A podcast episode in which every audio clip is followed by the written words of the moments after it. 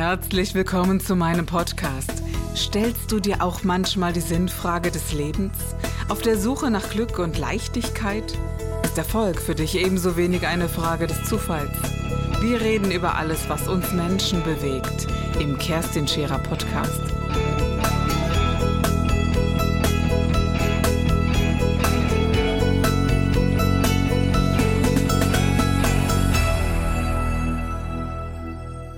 Das schon nur, trotzdem darf man, oder das, was ich vorhin sagte, möchte ich diese Linie nicht als dumm verkaufen, weil früher gab es ja nur haben eine Ruf, Linie. Haben die den Ruf, dass das so ist? Ja. Ja. Ne? Also ich habe Ja. das auch gehört.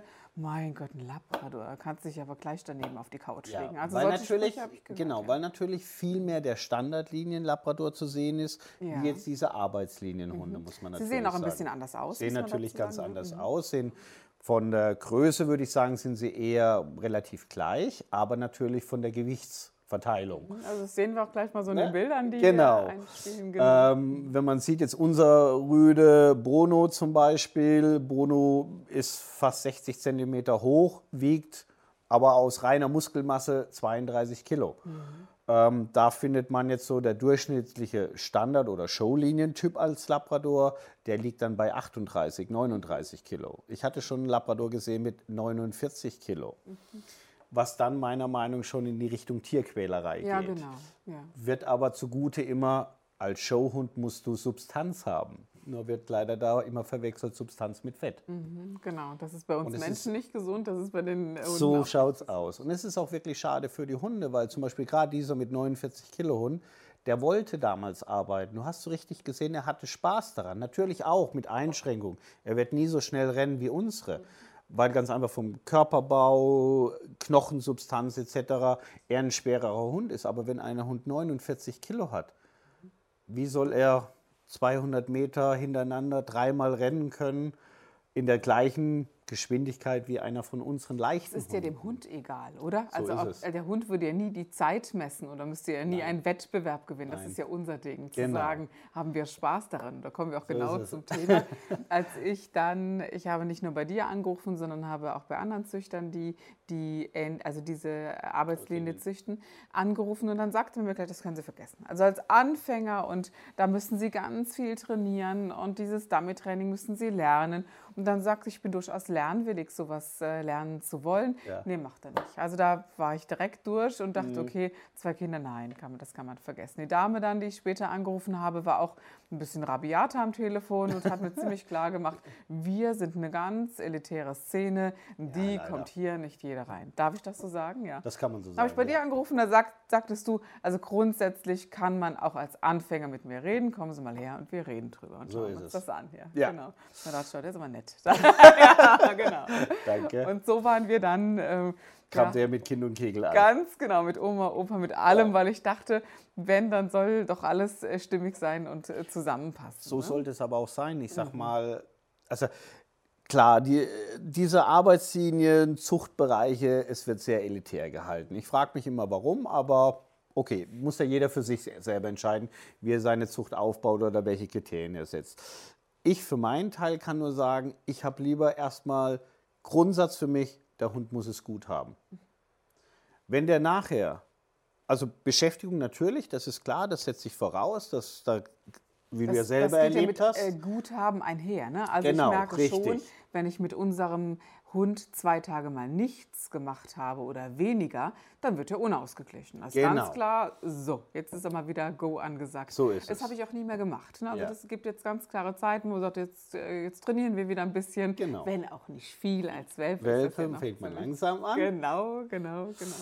Aber Nein. das merke ich da schon, ja. Ja, Wohlbefinden heißt immer natürlich mit Beschäftigung. Wie bei uns Menschen auch. Wenn wir nichts machen, werden wir auch eher unzufrieden, glaube ich. Okay, Typus Mensch ist auch natürlich, aber diese Rasse ist halt so, oder diese Linien, wo wir züchten, ist halt dafür so ausgelegt, dass sie halt dieses Wohlbefinden einfach kompensieren, natürlich mit einer gewissen Beschäftigung.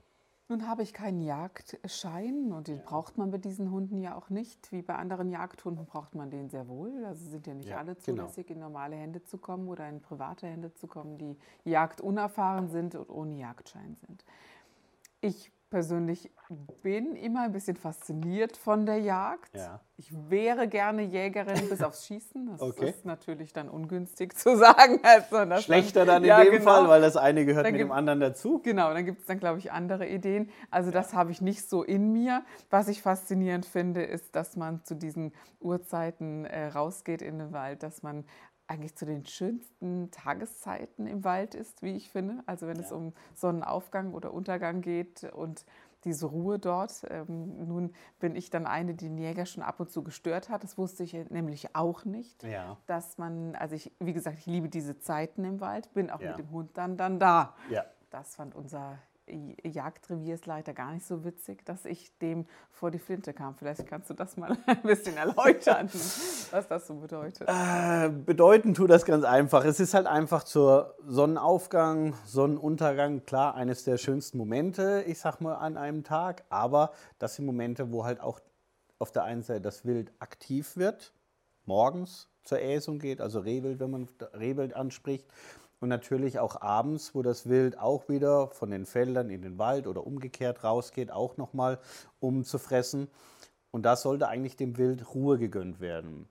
Natürlich ist das jetzt wieder fatal zu den menschlichen Zeiten, weil je, vor allem die Menschen dann halt abends Feierabend, was wollen sie machen? Raus in die Natur. Ähm, es ist schwer, ein Zusammenleben da zu finden. Es bringt einfach nur eine gewisse Aufklärung, dass halt bei Morgen, morgens und abends halt die Hunde mehr halt dann an der Leine geführt werden. Für den Normal, Otto Normalverbraucher, der sagt sich natürlich, warum denn der Wald und die Wiesen sind für alle da. Tendenziell natürlich richtig.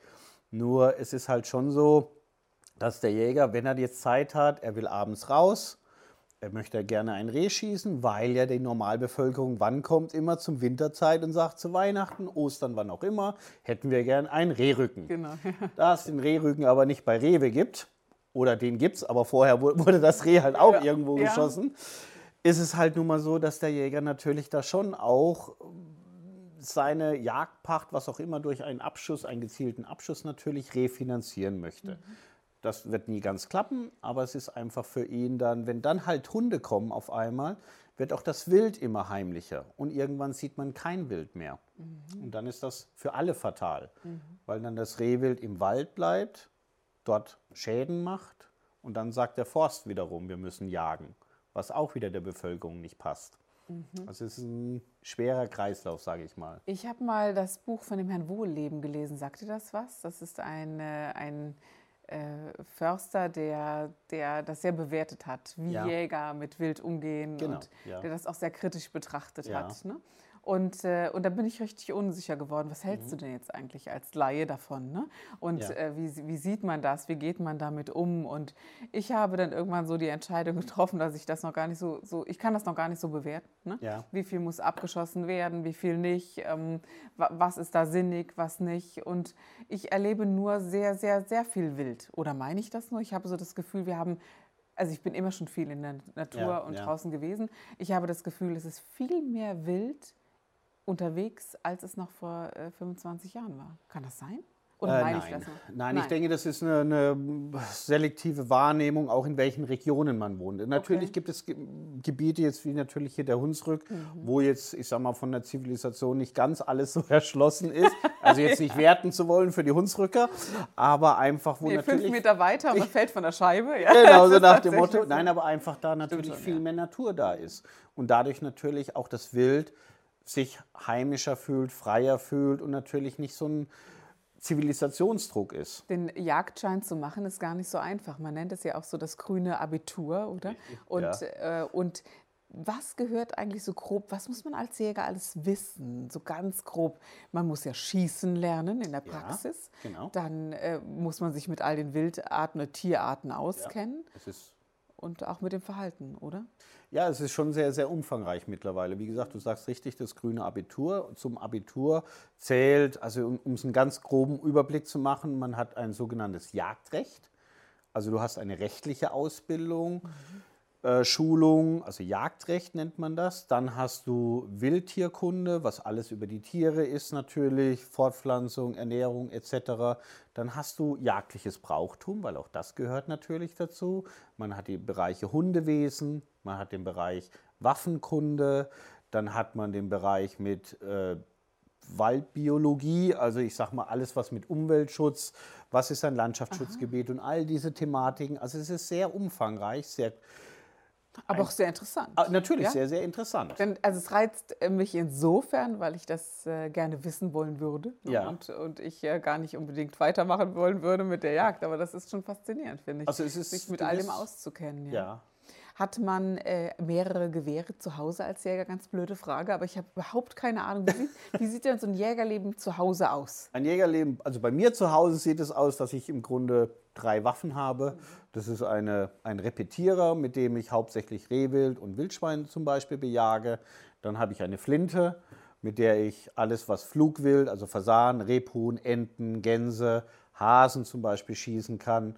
Und dann habe ich noch eine sogenannte kombinierte Waffe. Sie noch Fleisch einkaufen oder ernährt ihr euch eine Hauptsache von dem, was äh, du so schießt? Ähm, ich sag mal, wenn ich. Ist ja gar nicht so unklug, das Nein, nein, das, ne? das ist ja eigentlich auch so ein gewisses Ziel, warum ich auch natürlich ja. auch als Jäger das mache und betreibe, dass ich im Grunde weiß, was ich esse nachher, genau. weil ich es vorher auf da der Wiese beobachte. Da ist kein Antibiotika drin, da ist und alles, aus. was so dazugehört. Genau, es ist halt einer der gesündesten Ernährungsarten, wenn man Fleischliebhaber ja. ist. Und das bin ich. Und deswegen versuche ich natürlich meinen Fleischhaushalt selber zu erlegen, was mir natürlich aufgrund meiner Kannst Tätigkeit. Kannst du es auch zerlegen? Ich finde, ja. erlegen ist ja das eine, aber zerlegen ist echt eine Kunst. Auch das lernst du beim Jagdkurs. Aha, mhm. ähm, eine, wie man wild zerlegt, worauf man achten muss. Wenn man zum Beispiel jetzt die Leber sich anschaut von einem Tier, was jetzt nicht gesund ist, sieht man das immer an den Innereien. Also sprich eine Wildbretthygiene Wilderkrankungen, all das ist in diesem Kurs mit enthalten, wo man dann natürlich auch sagt, okay, nach dem Schießen kommt zerlegen, dann essen. Wow, und da bist du ganz sicher, dass du das siehst, dass dieses Fleisch gesund ist. Ist dir schon mal was widerfahren, dass das Tier doch krank war, du aus Versehen krank geworden bist oder so? Also das sind ja so Dinge wie, wie äh, so in der klassischen Lebensmittelindustrie, ja. wird ja alles getestet. Wie du schon sagtest, mit dem ja. Hund, mit DNA-Test und, ja. und, und. Ich bin mir sicher, da wird alles gecheckt, damit nichts passiert. Bist du dir sicher? Ähm, also soweit das, was ich geschossen also habe, war noch ich hier. Das macht schon genau. bisschen. Ich wollte gerade sagen, ah, ja. jetzt kann man natürlich sagen, vielleicht schießt der Herr Brach nicht so viel, was auch oder genau. Verträgt auch mal schlecht oder verträgt auch mal was anderes. Ja. Ähm, in beiden Bereichen würde ich sagen, ja. A, habe ich nicht die, so viel Zeit, immer rauszugehen. Nein, aber es ist, bis jetzt muss ich sagen, hatte ich Glück und das ist wiederum das Schöne aber am Wild. Wild ist eine der gesündesten Lebensarten. Mhm, da passiert sehr wenig. Und wenn, dann ist es immer sehr auffällig. Ne? Also das ist, sei es bei einem Reh, was befallen ist von sogenannten Dasselfliegen, das ist eine sehr eklige Sache, aber das sieht man sofort. Veränderungen an den Innereien erkennt man sofort. Also ich aber man muss natürlich dieses Fachwissen sich aneignen. Ja, genau. Und man muss es regelmäßig machen. Da ist wieder dann das das Problem. Die Erfahrung die, die ist Erfahrung, da wichtig, genau. finde ich auch. Also wenn ich das mal so sagen darf, ähm, ich hatte mal ein, ein Seminar gemacht, wie man so ein, so ein Tier tatsächlich, also andere haben das gemacht, aber ich fand es ja. echt interessant. Ich fand, fand faszinierend, dass äh, Fleisch nicht gleich Fleisch ist. Ich koche sehr gerne und ja. beschäftige mich damit sehr viel, weil ich es grundsätzlich wichtig finde, dass man in der Not sich selbst versorgen kann. Aber es ist ein anderes Thema. Und, äh, und die Fleischarten so zu unterscheiden, da war ein der, äh, wirklich, da wurde ein Schwein geschlachtet von ja. einem Hof. Das sah ganz, ganz anders aus in der, im, mit der Muskulatur, mit dem Fett, als das, äh, genau. Äh, oder aber auch wie eines, das eben mhm. aus der Massentierhaltung kam. Das ist gar nicht zu vergleichen, was man Nein. dann am Schluss in der Pfanne hat. und, äh, und war, wie, wie wie die Farbe des Fleisches ist und und und. Ich ja. glaube, so stelle ich mir das ein bisschen vor, wenn man das Kann kennt, man dass man das der, den Geruch, die Farbe und alles als gutes Fleisch echt dann sieht.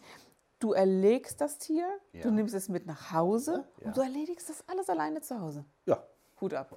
Okay. Weil andere, glaube ich, die bringen das irgendwo hin und lassen es dann. Kann, kann man natürlich auch machen. Mhm. Das ist jedem seins natürlich, aber Wild jetzt insofern wird in der Regel selber, macht man selber, außer man hat zum Beispiel jetzt, wenn man ein großes Wildschwein geschossen hat zum Beispiel, das ist schon so eher die Regel, wo man sagt, okay, man bringt es zu einem Metzger, der macht einem alles soweit fertig genau, oder man so lässt Wurst daraus machen. Ja, also sehr vielseitig. Wild, Salami und, und, und. Genau. Das machst du auch selbst oder Nein, das, das, das würde ich dann auch, das gebe ich dann auch ab. Aber so jetzt normal Rehwild oder jetzt zur, zur Hauptjagdzeit, wo wir mit unseren Hunden unterwegs sind, wenn ich in Belgien bin, habe ich bringe ich jeden Woche einmal bringe ich Fasan mit nach Hause.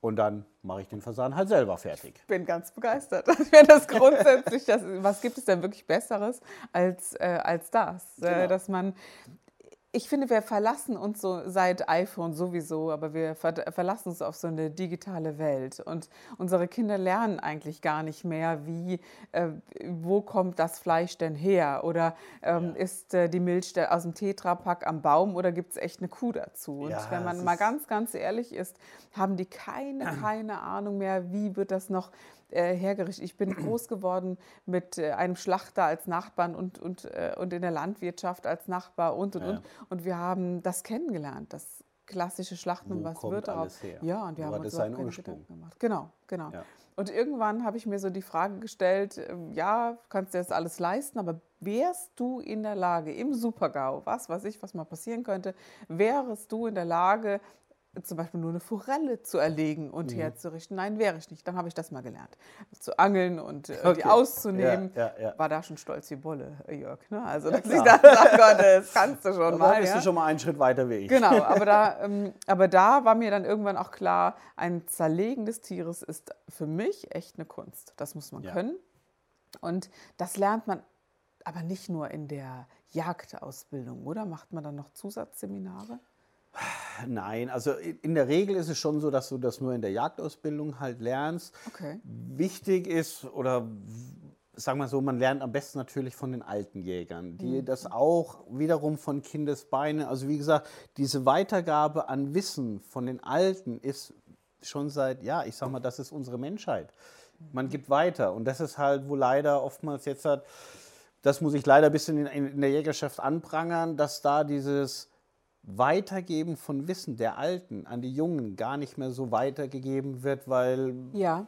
diese Mitnahme auch, man hat frisch den Jagdschein gemacht, was früher so gang und gäbe war, man hat einen mitgenommen, einen Jungen dann, das wird heutzutage nicht mehr ganz so gepflegt. Also es ist extrem schwierig für Jungjäger, Anschluss oftmals zu finden, weil jeder so sein Revier für sich haben möchte und vielleicht schießt er mir ein Reh weg. Ja, nur wie soll er es denn lernen? Wie ja. soll er lernen, was aufzubrechen, zu verwerten, wie auch immer.